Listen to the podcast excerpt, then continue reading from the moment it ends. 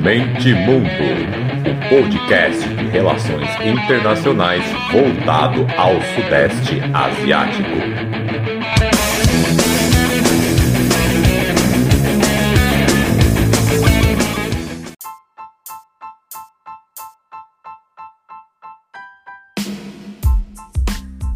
Fala galera, podcast Mente Mundo na área.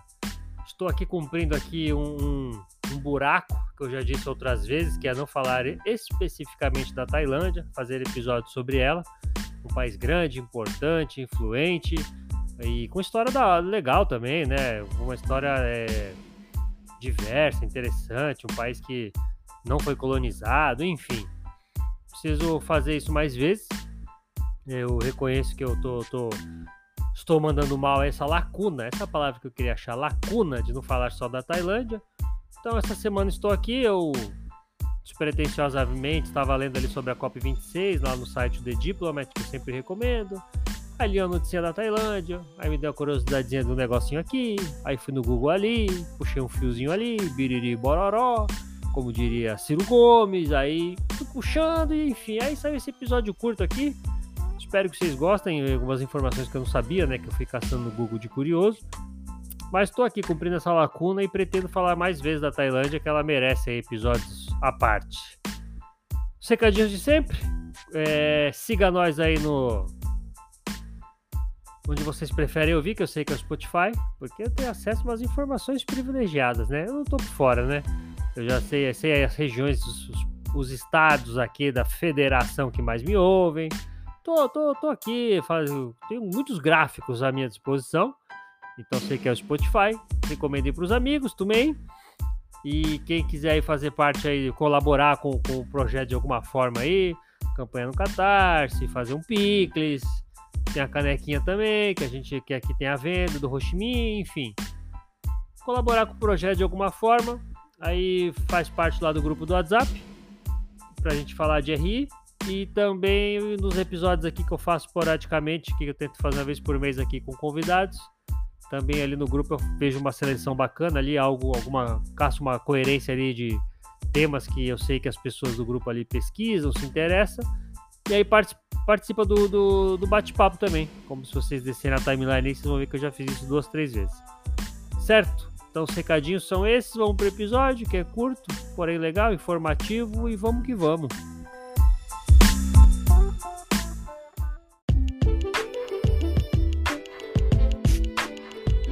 Então vamos lá para esse nome longo que eu inventei para tentar pegar um pouquinho de cada assunto aí, deixar um episódio que instigue a curiosidade. Então o episódio é esse: Matrizes energéticas na Tailândia, COP26, alternativas e preocupações. É, Bangkok esteve lá, né, representada pelo seu presidente, é o Prayut, sei lá se é que se pronuncia assim, como eu sempre gosto de mencionar. Então Bangkok esteve lá na COP26, mas porém, entretanto, todavia, contudo, hum, não assinou compromisso climático algum e nem nenhum tipo de acordo bilateral, enfim, não teve nenhuma aproximação com outra nação, foi lá passear. A região ali é central, né? Porque é muito vulnerável a diversas é, as mudanças climáticas, é aumento do nível do mar. É, tem uns distritos ribeirinhos ali, em volta de Bangkok mesmo, que estão agora sendo inundados por, por ondas crescentes. A previsão é que até a boa parte da capital pode estar embaixo d'água até em 2050. Mas também isso não quer dizer que o governo atual aí, o governo militar, não tem, não tem se mexido, não esteja preocupado com essas questões, com os impactos, né? E recentemente, um dado legal também que eu achei aqui interessante, é que a pior seca, olha que curioso, ao mesmo tempo que a gente fala de inundação, né, de avanço de água, claro, água do mar tal, né, mas deixa de ser água, a gente fala também do que de seca. A pior seca dos últimos 40 anos levantou um alerta nos tailandeses nos últimos anos, foi uma seca severa. E também o, a cidade de Chiang Mai chegou a ter o rótulo de cidade mais poluída do mundo, porque ela é uma forte é, exploradora de carvão e também tem a pecuária muito forte. E aí ficou uma neblina lá na cidade por longos, longos dias e ela chegou a ter esse rótulo nada agradável então vamos lá, outra coisa que eu queria falar aqui, né? Vamos, vamos, vamos finalmente, não vou ficar divagando muito não, para o episódio não ficar longo e se embora. Vamos falar, no entanto, a Tailândia ela tem um plano de desenvolvimento oficial, né, referente a energias, claro. Foi lançado em 2018. Ela planeja, né, estimativa aí que em 2037, de 9 a 10% de hoje de energia limpa que o país é, consegue produzir e usar, eles planejam em 2037 pular para 37%. E em 2065 zerar. Então, ser 100% de emissão limpa. Então, hoje está 10, em 15 anos aí 16 pular para 37 e em 65 pular para 100%. Essa estratégia nacional aí propõe desenvolvimento de infraestrutura de alta qualidade para conectar o país ao mundo e pretende também solidificar né, a posição do país ali como centro econômico da ASEAN e um importante ponto de, de conexão asiática no geral. Então, a Tailândia, né, a posição geográfica dela, a economia dela também, então tem uma rivalidade ali interna, não, não, né, literalmente rivalidade no sentido pejorativo, mas uma rivalidade saudável ali com a Indonésia, certa forma com a Malásia, para ver quem é a economia mais pujante ali da ASEAN e também né, no, no, no, corredor asiático ali, né? A Tailândia tem uma localidade muito interessante. Então eles têm esse plano de, de emissão aí para zerar a emissão aí até 65. Aí eu quero para outra parte muito, muito, muito interessante. Algumas informações que eu vou dar aqui eu não sabia. E aí foi isso que eu fiz, né? fui puxando e jogando no Google coisas, porque eu fui ficando instigado e, e acabei lendo várias coisas, mas fiz esse episódio enxuto para não ficar grande, aquela coisa lá de querendo passar de 20 e poucos minutos, biriri bororó. Então eu vou, vou vir com o resuminho aqui e vamos continuar falando de energia da Tailândia. falei aqui da COP. Ah, um dado interessante também da COP que eu não mencionei aqui. Na matéria do The Diplomat, eles questionam por que, que a Tailândia foi para a COP26 e não fez nada, né? E aí eles apontam algumas coisas, como se mostrar para o mundo como alternativa ali da China, um país, a Tailândia historicamente é anticomunista, então tem boas relações ali com a China, com, com o próprio Vietnã, Camboja, Laos, mas ao mesmo tempo tenta se colocar. Então é uma forma ali do presidente aparecer para os grandes líderes ali, porque agora o olho do furacão é o sul da Ásia, né? Então é uma forma da Tailândia mostrar, tô aqui, vocês quiserem investir, se quiser conversar, a gente está aqui, a gente está próximo. Uma forma também de tentar também passar uma energia, uma imagem, né? Energia, faltando de energia que eu confundi aqui. Uma imagem de legal, né? O público interno. O governo militar está sofrendo muita está sofrendo muita contestação interna, tem aquele protesto lá dos três dedos, enfim, estão usando a lei de lesa majestade para prender dissidentes, a coisa internamente na Tailândia está feia. É uma forma, né? Vou lá para a COP26, mostrar que eu estou antenado aí com as questões do mundo, estou alinhado aí com alguns líderes, enfim, é, é uma forma ali, né, de, de jogar tanto para o público interno quanto para o público externo.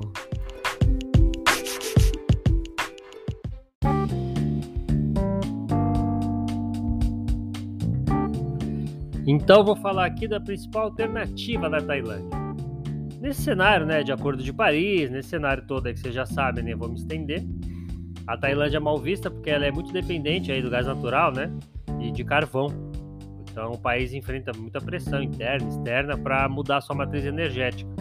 Cerca de 70% do que o país consome de energia vem do gás natural. O gás natural é aquilo, né? Petróleo, enfim, Vamos colocar como petróleo, mas tem um termo técnico ali para outras cositas más, mas nem vou me aprofundar aqui.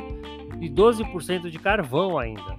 Aí 9, 10% vem do que chama de, de, energia limpa, né? Que é hidrelétrica, com seus problemas também, mas energia limpa, energia solar, eólica, combustíveis fósseis, que entra além aí do, do petróleo, é, é combustíveis fósseis mistos que eles falam, né? Tem uns termos técnicos aí que eu não. Eu nem me, me, me, esforcei também entender direito ali, porque o assunto, o foco não é esse, mas tem diferenças com 70% do gás natural ali que eles colocam, um é petróleo, outro não tem uns termos técnicos aí. Biomassa, resíduo e outras cositas más, então 9, 10% energia limpa em comparação com seus vizinhos é baixo, mesmo aí pensando na ASEAN. Então, qual a principal alternativa do momento que eles estão usando? A importação de hidroeletricidade do Laos. Cerca de 12% do PIB do Laos vem de exportação de energia. Eu já falei em outros episódios, né? Principalmente aquele ASEAN Perspectivas e Conflitos, que é um episódio um dos mais ouvidos. E foi ali a palestra lá para a Federal Santa Maria, lá, que o professor Bruno me chamou, enfim, já falei disso também algumas vezes, e sempre recomendo vocês ouvirem lá. É um episódio grande, mas que eu trago um monte de informação variada, acho que ficou legal. E nela eu falo que a, o Laos tem essa política, né, por não ter saída para o mar, de ser uma bateria para os vizinhos. Então a Tailândia tem se beneficiado disso. É uma fonte dispensável para a segurança energética do país, essa, essa energia que eles compram do Laos. Metade do que o Laos exporta vai para a Tailândia. E a Tailândia financia cerca de 25% de todas as obras em andamento e em análise lá do Laos. Isso supera a China. Isso é um dado que eu nem imaginava. Então, uma em cada, cada quatro barragens em construção ou em vias de tem investimento tailandês ali, superando até a China. Com essa mudança mundial aí, né, sobre a urgência climática, empresários tailandeses olham para o vizinho Laos com uma certa naturalidade, né, porque é um país vizinho, eles dividem língua, eles dividem etnia. Tem mais é, pessoas da etnia do Laos na Tailândia do que no próprio Laos. É muito interessante dar uma estudadinha na história do Laos. É, só de o fato de existir o Laos ali também já é algo instigante, né? Um país sem saída para o mar, um reino que foi, teve uma vida curta, mas que por se opor ao Vietnã, aos comunistas, porque são budistas, então eles tiveram apoio da Europa, dos franceses, enfim, é uma história muito interessante do Laos, vale a pena. Então a Tailândia tem essa aproximação natural, língua, história, cultura. Então o Laos também beneficia pelo ambiente de negócio sem travas, legislação ambiental quase que inexistente. Então para a Tailândia é natural olhar para o Laos e falar vamos investir ali, que é dali que a gente vai melhorar a nossa porcentagem aí de, de energia limpa e depender menos aí dessas outras que poluem.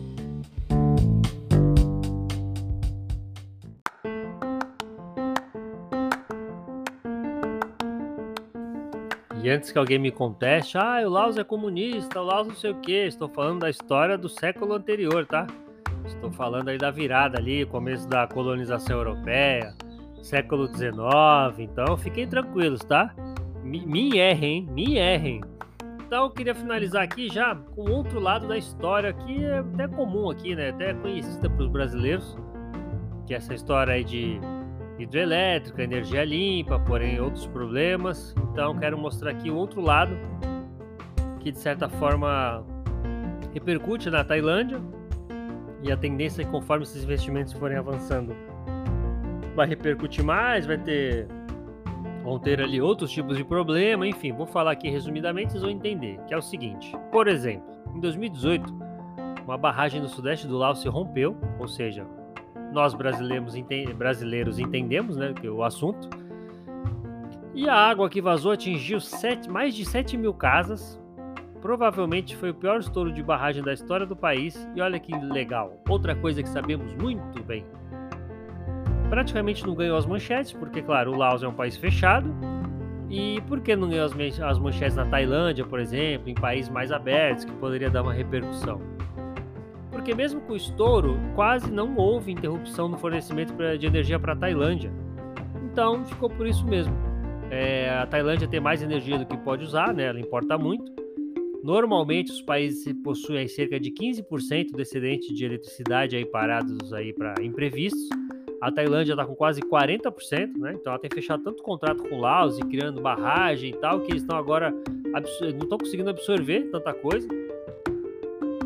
Isso até onera a conta, né? Quem tem que pagar, quem, afinal, é quando a gente paga a conta de luz, no meio dos custos tá lá, né? O, o gasto com, com investimento, melhoria e tal. Segundo ONGs locais e grupos de pesquisas focados nas comunidades ribeirinhas e no ecossistema do rio Mekong, tem várias ONGs, tá? Já não é a primeira vez que eu vou dar uma olhada e, e vejo é, ONGs sobre, sobre isso. Nos links que eu vou deixar vocês vão ver. Só nesses links aí já tem duas que tratam especificamente sobre a qualidade do rio Mekong. Então existem. Então por que, que a energia do Laos é muito mais barata? Ela é cerca de 30% mais barata que o gás natural e quase 80% mais barata que a própria energia solar. Então é difícil você não investir nisso, né? Mas por que, que, que é tão barato? Primeiro, como eu disse já, não tem legislação ambiental, não tem é, praticamente trava nenhuma. Existem então cultos. Fica, fica estranho, né? Existem custos ocultos, virou até um trava-língua. que vão minando né, esse, esse tal progresso aí econômico. São muitos impactos no meio ambiente para criar uma hidrelétrica. Isso também é muito comum, é muito sabido aqui no Brasil. Quem não sabe vai ver aí sobre a criação de Itaipu. Então, são impactos que, é, como posso dizer, são, são custos que o país não considera, né? Mas que uma hora a conta vai chegar. São, são diversos impactos. E então, não são calculados, né? E nem mencionados. Esse é o problema.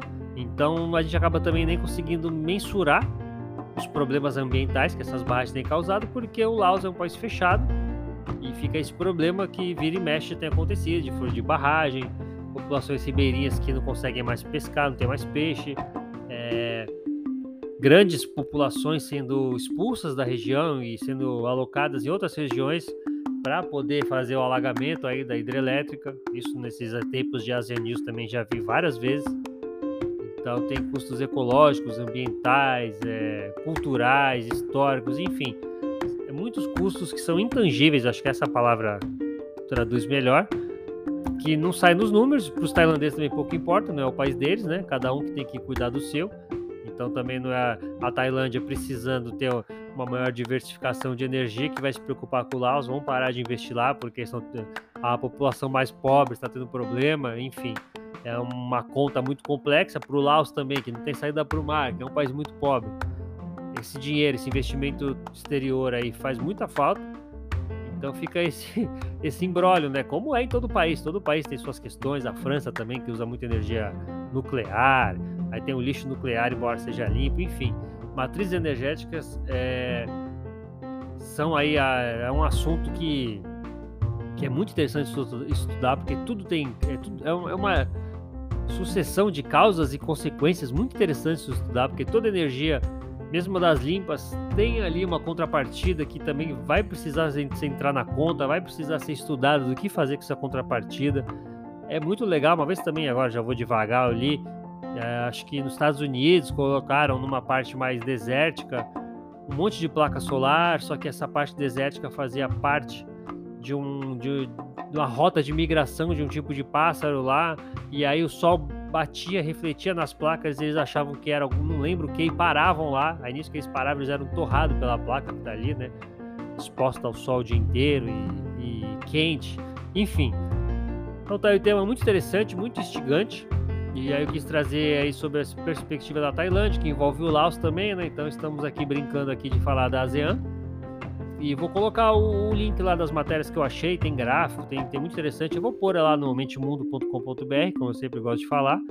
Vou botar gráficos ali dos sites que eu peguei para ficar algo mais dinâmico, mais visual, né? Que também é interessante. Às vezes tem muita gente que é mais visual e grava mais a informação quando vê gráficos, vê, vê detalhes assim. Então é isso, gente. O episódio é esse. É, quem gostou, bate palma, certo? E até a próxima, até o fim de semana que vem. E é nóis!